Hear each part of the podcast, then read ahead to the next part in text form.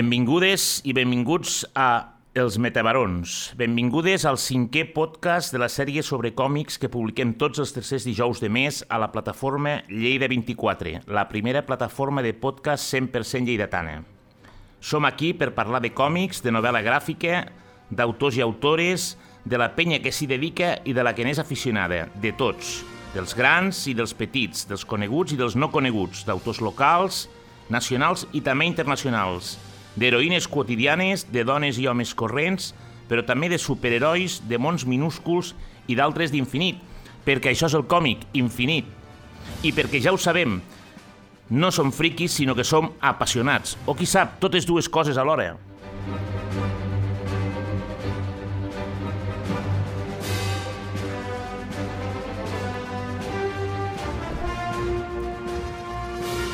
Avui recuperem la cara més personal del còmic que fa la gent del territori.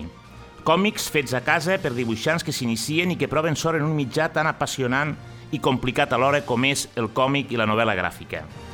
Com va ser que hi van arribar? Què ens volen explicar? És complicat explicar històries des de la novel·la gràfica com a mitjà? Hi ha futur? Hi ha oportunitats pels i les autores joves que comencen? Avui parlarem de còmics amb nom de dona.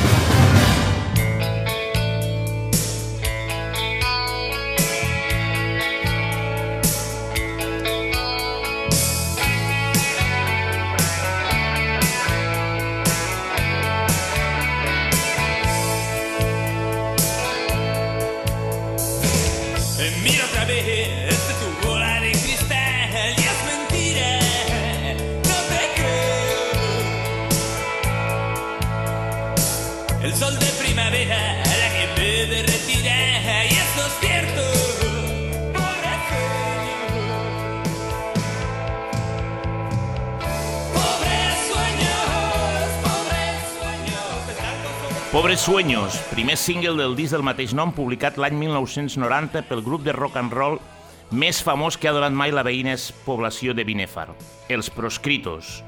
Produït per Sabino Méndez de Los Trogloditas, és un disc extraordinari on hi col·laborava la cantant del Taúres Turdos, l'admiradíssima i adorada Aurora Beltrán.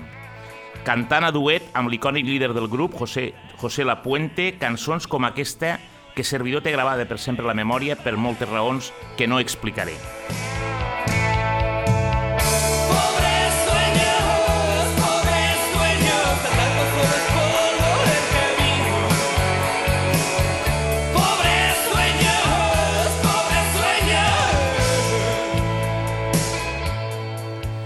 I per què els proscritos? Doncs perquè la nostra convidada d'avui és de Binèfar. Benvinguda, Sònia Sierra. Hola, encantada de estar aquí. Encantada que estiguis avui aquí al, al, al podcast dels, meca, dels Metabarons. Una miqueteta d'història de la Sònia. Té 20 anys, és nascuda, com hem dit, a la veïna població de Binèfar. Des de molt petit es va donar que el seu era el món artístic perquè es movia amb facilitat en les activitats més creatives i en gaudia com si fos un hobby. Això la dugué a cursar el batxillerat artístic i posteriorment el cicle formatiu de grau superior en il·lustració a l'Escola d'Art Municipal Leandre Cristòfol, lo qual li ha permès professionalitzar aquesta vocació tan accentuada. Actualment treballa portant temes de disseny i màrqueting digital per a una empresa, tasca que compagina amb el desenvolupament de la seva pròpia marca personal que parteix de la creació de productes artesanals on fusiona la il·lustració, les tendències i el concepte pràctic. Sònia Sierra és avui aquí perquè és l'autora del microrelat El Salvador, una petita història en còmic publicada al llibre Microrelats en negre, que Pagès Editors i l'Escola d'Art Municipal Leandre Cristòfol van publicar en el marc de la sisena edició del Festival de Novel·la Negra i Criminal El Segre de Negre, que impulsen la pròpia editorial i l'Institut d'Estudis Ilerdencs. A banda de El Salvador, de la nostra convidada Sònia Sierra, el llibre inclou microrelats en negre, cinc històries narrades també des del còmic. Interàpia, de Chiqui Porqueras, Culpable, de Jordi Companys, Venganza, de Miqui García i Fantasmes, de Maite Baró. Molt recomanable si el trobeu encara perquè es fa, es, fa una, es va fer una petita edició molt curta, més que res, sobretot si el podeu aconseguir, per veure les influències i la capacitat de sintetitzar guió i imatge d'aquests estudiants que tenen l'oportunitat de veure editat per primer cop el seu treball en paper, de crear i mostrar al públic un còmic, allò que Will Eisner definia com art seqüencial, cinc històries seqüenciades en estils molt diferents i que denoten una forta personalitat i condensades, com hem dit, en aquest petit llibre Microrelats en negre. Abans d'engegar, Sònia, ens explicaries una mica què vol dir això de desenvolupar la teva pròpia marca personal partint de la creació de productes artesanals, fusionant la il·lustració, les tendències i el concepte pràctic? Sí, claro.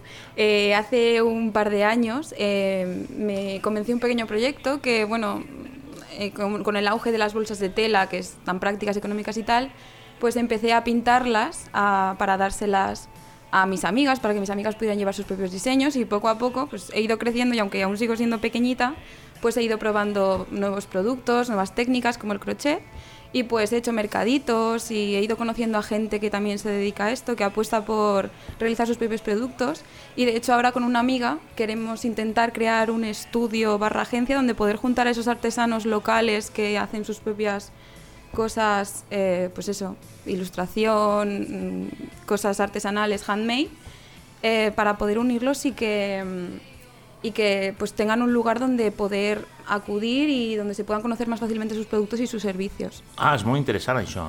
I estàs parlant de l'àmbit, jo que sé, de, de, perquè tu vius a Binèfar ara o vius a Lleida, és a dir, l'àmbit territorial de l'Aragó, la part de, de Lleida o és igual? Más Lleida, porque bueno, yo soy de Binefar, pero hago vida aquí total. Clar, Y- tens un vincle encara amb l'escola sí, i tal. Sí, sí, sí. De hecho, sí, estoy muy con ellos aún y aquí es donde está la gente que hace cosas Ah, molt y bé. es muy guay, sí. Perfecte, perfecte, perfecte.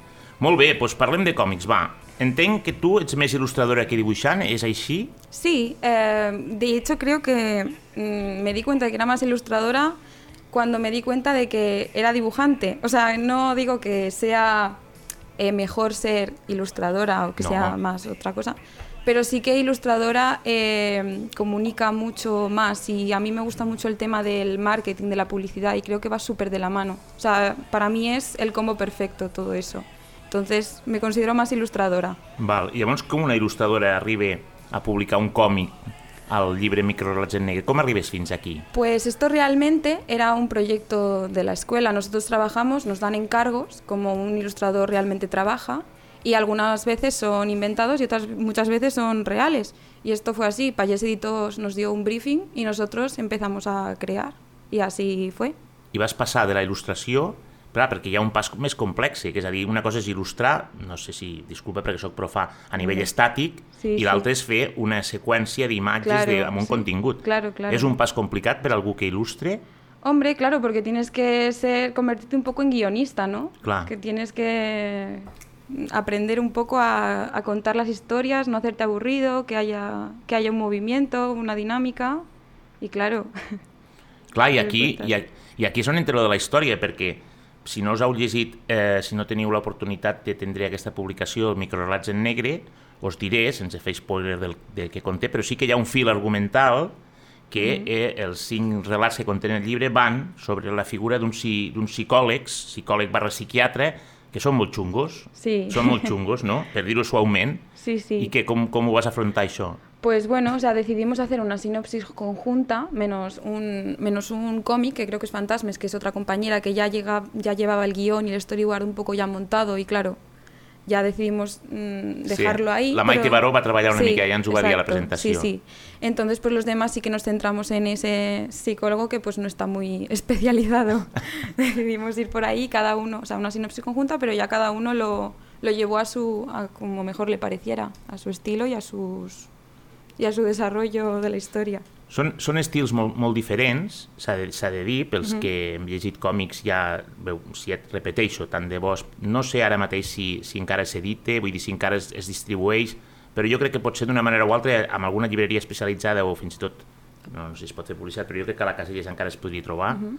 eh, Mireu-se'l perquè, dic, són cinc històries i, i el, el disseny gràfic, però sobretot el, la narrativa i el còmic són, estan molt bé i són molt interessants i es veuen molt clarament les influències.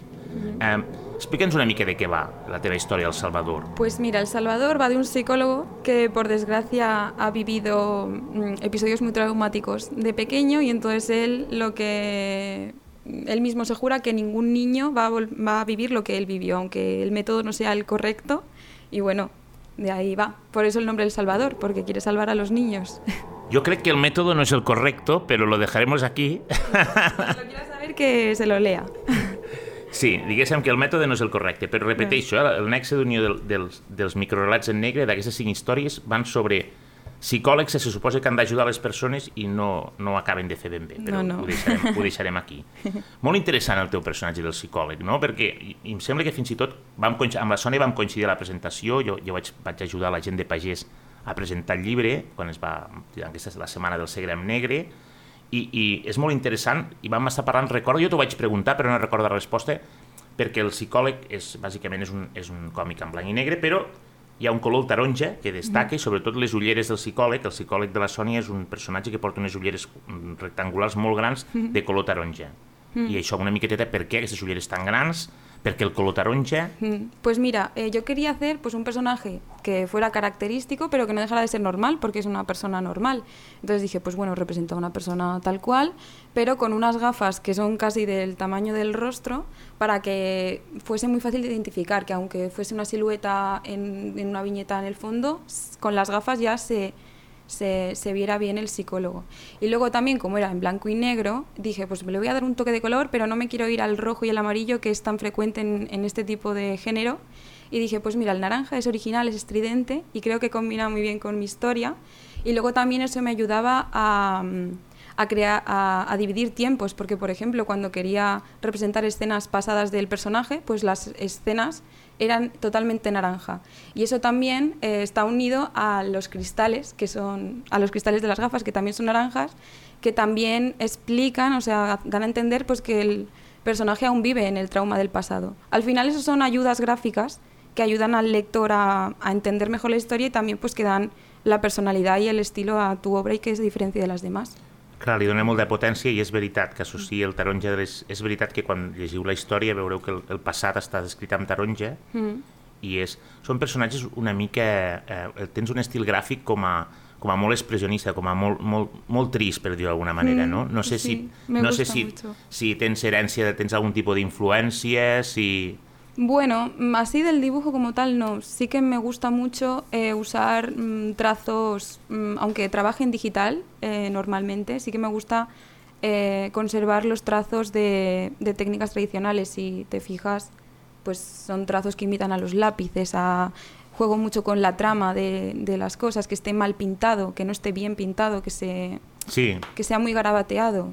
No em sortia la paraula i, i, i ara ho has dit amb, així en castellà garabateado. Sí, sí, muy- és veritat. Sí, me gusta mucho, els, sí. els rostres tenen una certa... El que tenen és molta expressió que les ulleres acompanyen, perquè el protagonista, el psicòleg, porta unes ulleres gegantines eh, de color taronja, però el pare, que apareix que, dels que assisteix a la seva consulta, també porta unes ulleres Mm. Sí, sí, gegantines. Sí, sí, pero redondas para que se vea. No sé si ha sido el psicólogo para ver si era una obsesión, és broma. Eso ya. Ho deixarem I- aquí. Igual sí. Però, però eh, això va una mica amb el que te preguntava. O sigui, hi ha algun, algun autor que t'hagi influït a l'hora de fer còmics o de dibuixar? O... Pues mira, a mí, eh, sobre todo en este, me influyó mucho una autora que se llama Ana Peñas. No sé si, bueno, hace novelas gráficas súper bonitas que usa un estilo eh, muy característico y es que usa mucho eh, estas texturas, o sea, usa mucho las texturas en sus, en sus ilustraciones y parece hasta un estilo tipo collage.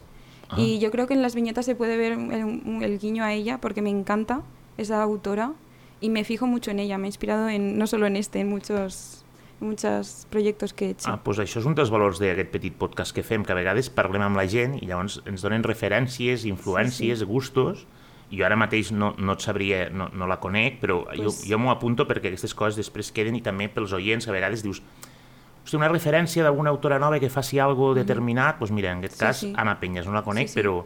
I És- també te diré que a vegades preguntes a la gent i no tenen una referència molt directa, però en el teu cas sí. Ma- Sí, sí, sí, molt es que me fijo mucho en- y además en muchos. Sí, sí, Molt es bé. valenciana, creo, tiene mm, obras súper bonitas. Anna Penyes, Sí. ens, ens la- ens l'apuntem. Mhm. Molt bé. Eh, com valores l'experiència de- d'haver publicat? T'agradaria repetir, tornar a publicar un còmic? Muy buena, muy buena. También complicada, porque ya, como te he dicho antes, hay que saber ser guionista, ilustrador, mm, llevar bien los tiempos, que no aburra, que pues mm, saber mm, mm, medir bien el tiempo, porque claro, yo en mi cómic hay 80 viñetas y claro, yo necesitaba 80, pero otro necesitaba 5 para explicar su, su historia. Mm, Cada uno, pues saber medir eso bien. Y luego también que motiva mucho ver, ver un, un tomo impreso de una editorial, pues valor, es es súper gratificante. Y sí que me gustaría hacer más cosas y probar otros géneros, porque sí que me gustó, pero creo que otros géneros también sí que me gustaría A, a probar. mi, a mi, no, perquè estiguis aquí negres, però a mi m'agrada molt, sembla que t'ho havia dit quan ho vam estar, i és veritat que, és, tot i que és un, una edició petiteta, és una edició molt acurada i dona molt bo veure que es pugui publicar en aquesta qualitat Mhm, autors, sí, sí. autors, diguéssim, locals o gent vinculada al territori, com és el teu cas, la grandíssima tasca que està fent l'Escola d'Art Municipal Leandre Cristòfol en aquest sentit, a nivell d'il·lustració, introduint el tema del còmic, perquè és una cosa que fins ara no... Mhm. Bueno, te podries plan... mm, Clar, tu si més endavant poguessis fer, també et podries plantejar el fet de treballar tu com a dibuixant i algú com a guionista, perquè También, también. el sí, còmic sí. en realitat és un, moltes vegades un treball de dos, de tres o de quatre, no? Sí, sí, sí, sí. Però t'agrada el tema també del guió, a banda de dibuixar? Sí, yo creo, sí, a mí me gusta mucho escribir, me gusta mucho leer, entonces también creo que me gusta mucho que sea 100% de aquí, de mi cabeza. 100% Sonia Sierra. Sí, exacto. No està molt bé perquè hi ha molts, molts dibuixants que són autèntics genis, però que a l'hora de, de guionitzar els seus còmics i les seves novel·les gràfiques doncs tiren Sí, sí, d'altres genis i llavors claro. aquesta conjunció, però Sí, està bé sí, també sí. una mica treballar. Perquè la gent de la teva generació, clar, tu tens 20 anys, vas, ets una persona nascuda 100% al segle XXI, tu creus que llegeixen còmics? Eh, sí, es que yo creo que es súper, es muy sencillo leer cómics, porque a nosotros nos encanta la inmediatez y es súper dinámico leer algo que ya está dibujado y, y ya saber exactamente lo que se im- imagina el autor. Y es súper sencillo leerlo, es muy, muy gratificante. És com traspassar el pensament de la història que estiguis amb, amb imatges, aquesta és la part complicada. Claro, sí, sí, sí, claro, porque tú al, cuando lees eh, sin, sin ilustraciones te lo imaginas tú y luego igual cuando ves la película del libro, pues es totalmente diferente. Pues aquí ves justo lo que el autor quiere que veas y entiendas. Está... Tu ets lectora de còmics a banda de l'Anna Peñas, que Pues mm, me gustaría más leer más, pero como también te digo, me gusta mucho leer e imaginarme yo misma mis cosas, también creo que también es, es guay. Igual porque es, es, mm, es un fallo de ilustradora, que me gusta imaginarme mis propias mis propios escenarios. Bueno, no aquí, però uh, jo treballo al Museu Morera i allí tenim parlat amb, amb, grans, amb grans dibuixants de còmics, molt grans, i la veritat és que sempre em diuen que quan llegeixen còmics, dis-los narcisistes, però tots acaben veient defectes, a, mm. i llavors diu, "Mare, el que és el que més t'agrada? A m'han dit, pues el que faig jo, saps? Perquè Mm, sí, sí, sí, sí. tens, tens referència i tal, però quan, ets, quan has començat a, treballar pues, t'agrada el que tu fas i com ho fas, vull dir que tampoc. El que passa que com que el món del còmic és tan vast i hi ha tantes publicacions, pues està... Però bueno, ens quedem amb, amb la... T'anava a dir si tenies algun còmic de referència, que va una mica lligat. Ens, que abans hem parlat de l'Anna Peñas, no sé si funcionaria. Sí, bueno, más que cómic de referencia, me gusta mucho el autor Juanjo Sáez. Me gusta muchísimo tanto sus ilustraciones como mm, las perspectivas que les da a sus, a sus cómics, que usa mucho sus vivencias y sus anécdotas para, para sus guiones. De hecho, me inspiré en... Es una de las cosas... Me encanta eso, inspirarme en mis propias vivencias y mis, y mis, y mis propias experiencias. Y de hecho, mi proyecto final se trata de un recetario de las recetas de mi abuela y ahí mezclo anécdotas mm, propias mías de la niñez. Y por eso mm, este tipo de autores también me gustan. Ana Peñas también hace eso.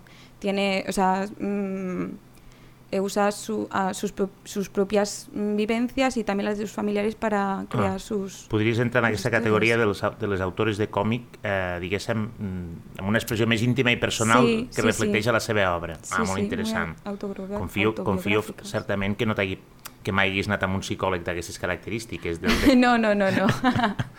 aquí, aquí no estaría si hubiese ido. bueno, no sé, però molt bé, molt bé, molt interessant.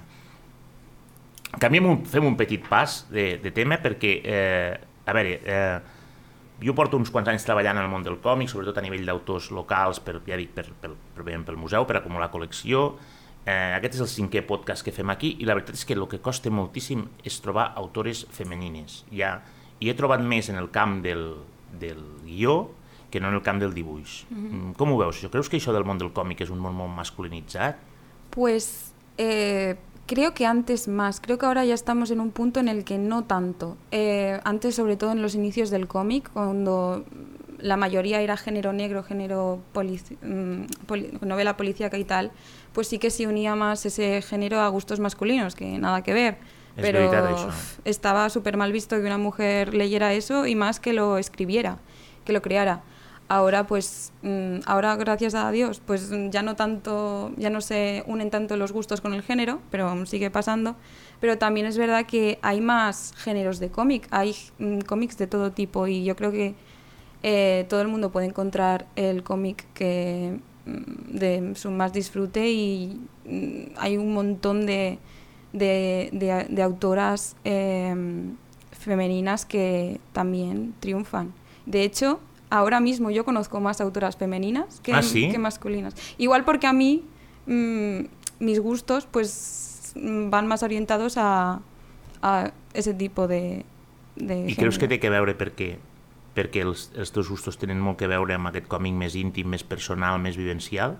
I això, Sí. i això respon a un àmbit molt... Ja, potser és molt estereotipat el que dic, però No, sí, sí, pero es aún, hoy por hoy es así, aún, sí, sí. ara quan ho has dit, vull dir, quan es treballava sí, sí. el, el còmic dels anys 80, els- l'èpo- l'època dorada dels còmics dels anys 80 i 90, bàsicament era això, gènere negre i gènere fantàstic, i, la majoria eren autors. Sí, sí. Les grans autores dels anys 80 eren do, dones, eren Purita Campos i, i, i Trini Tinture que feien aquells còmics de, de, de, de noies, no? Lili, Sí, no sí, sé sí, si ho tens sí. al cap, allò, figures femenines molt estereotipades, amb històries d'amor, Sí, sí, sí. d'adolescent i tal.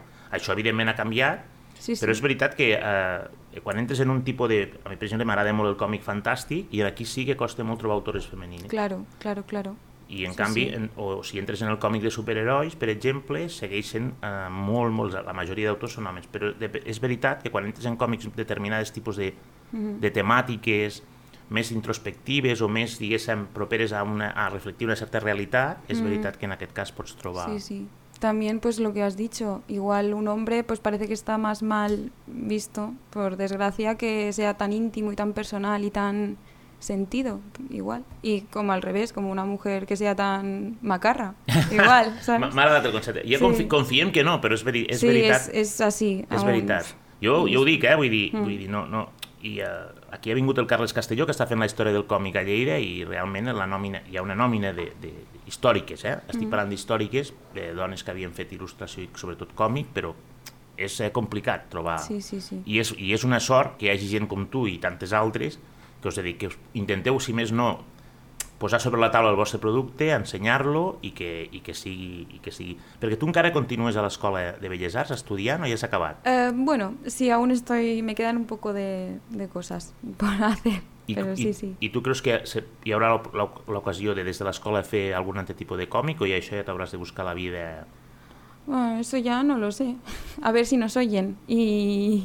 A veure si nos oyen. Eso, a ver si, si suena la flauta. No, perquè, perquè repeteixo, eh, em sembla, em sembla un, un, una proposta molt interessant. Sí. Eh, ja per acabar, eh?